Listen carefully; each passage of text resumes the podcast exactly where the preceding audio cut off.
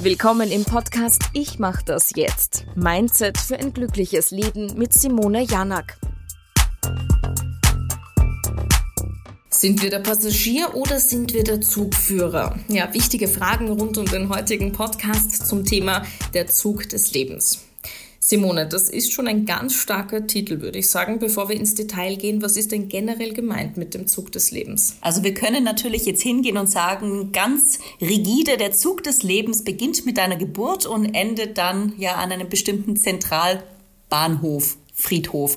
Aber so wollen wir das natürlich nicht sagen. Der Zug des Lebens ist tatsächlich ein Symbol für die Richtung, die unser Leben nehmen kann. Wir können uns immer entscheiden, wer im Zug an der Stelle sitzt des Führers, wer nur der Kontrolleur ist, welche Leute ein- und aussteigen und ob es nicht manchmal sogar Sinn macht, den Zug mal zu verlassen und die Wartehalle anzupeilen. Ja, das ist sehr spannend. Du sagst es schon selber. Man muss sich wahrscheinlich zuerst bewusst machen, wer sitzt in meinem Zug. Genau, also erstmal umschauen. Wir sitzen jetzt in einem Waggon und schauen mal um, wer sitzt denn da eigentlich alles. Und dann ist die erste wichtige Frage, die ich mir stellen darf, möchte ich eigentlich, dass die da sitzen? Wie lange sitzen die schon da? Manchmal ist es nämlich so, dass viele Menschen in unserem Leben sitzen, obwohl sie eigentlich gar keinen so großen Anteil mehr haben. Also auch da ruhig mal kritisch hinterfragen, ob die Menschen noch dahin gehören in, dieses, in diesen Waggon. Und das muss auch gar nicht unbedingt sein. Ist es dann eigentlich auch wichtig, wie der Zug optisch aussieht? naja, wenn wir das vergleichen mit dem Körper, dann wäre es wahrscheinlich schon wichtig, mal zu schauen, wie der Zug denn auch poliert ist. Aber ich glaube, das würde jetzt schon fast zu viel in die Bilder gehen, ob das jetzt ein ICE ist oder eher eine schöne Bummellok.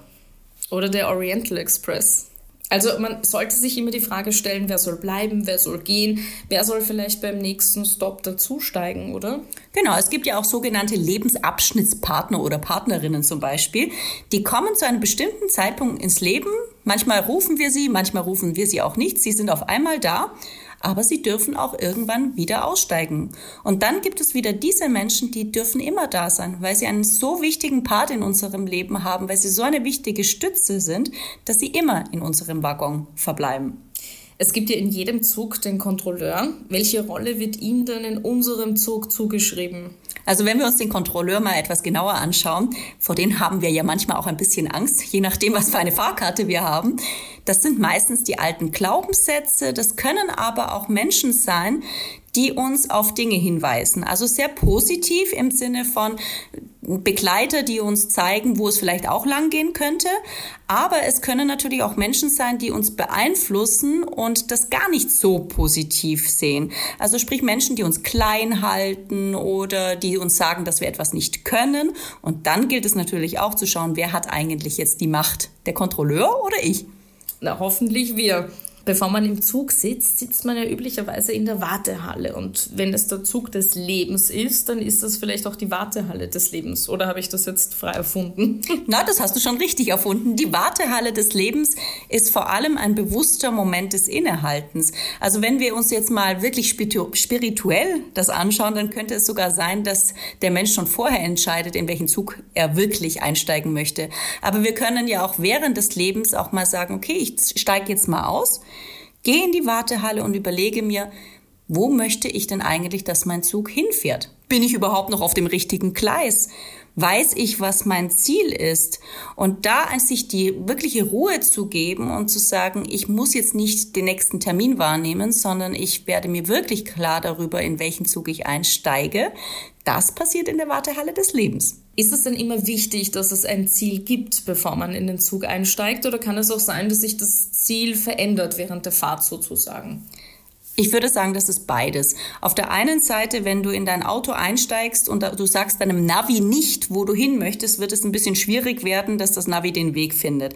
Das heißt, am Anfang steigst du zumindest mal in eine bestimmte Richtung ein in deinen Zug. Aber das heißt nicht, dass du auf dem Weg die Weichen nicht vielleicht doch noch ändern kannst, weil du merkst, dass manche Menschen vielleicht dir auch helfen, einen anderen Weg zu finden. Also ja, es ist auch möglich, das noch ein bisschen anzupassen. Sollte man sich dann eigentlich konkret überlegen, wie man sich verhält im Zug, was man tut, wie man sich beschäftigt? Also es ist super wichtig, erstmal natürlich sich die Menschen anzuschauen und äh, zu schauen, wie gehe ich denn mit diesen Menschen um. Also wenn mir da jemand wirklich wichtig ist im Waggon, habe ich den jetzt die letzten Jahre vielleicht ignoriert? Also saß der die ganze Zeit in einer Ecke und ich habe mich gar nicht um denjenigen gekümmert? Dann wäre es schon sinnvoll, da mal zu schauen.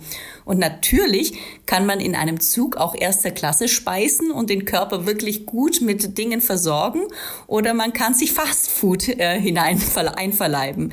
Also ja, es geht immer darum zu schauen, was gibt mir Energie in meinem Zug des Lebens, was nimmt mir Energie und das dann auch anzupassen.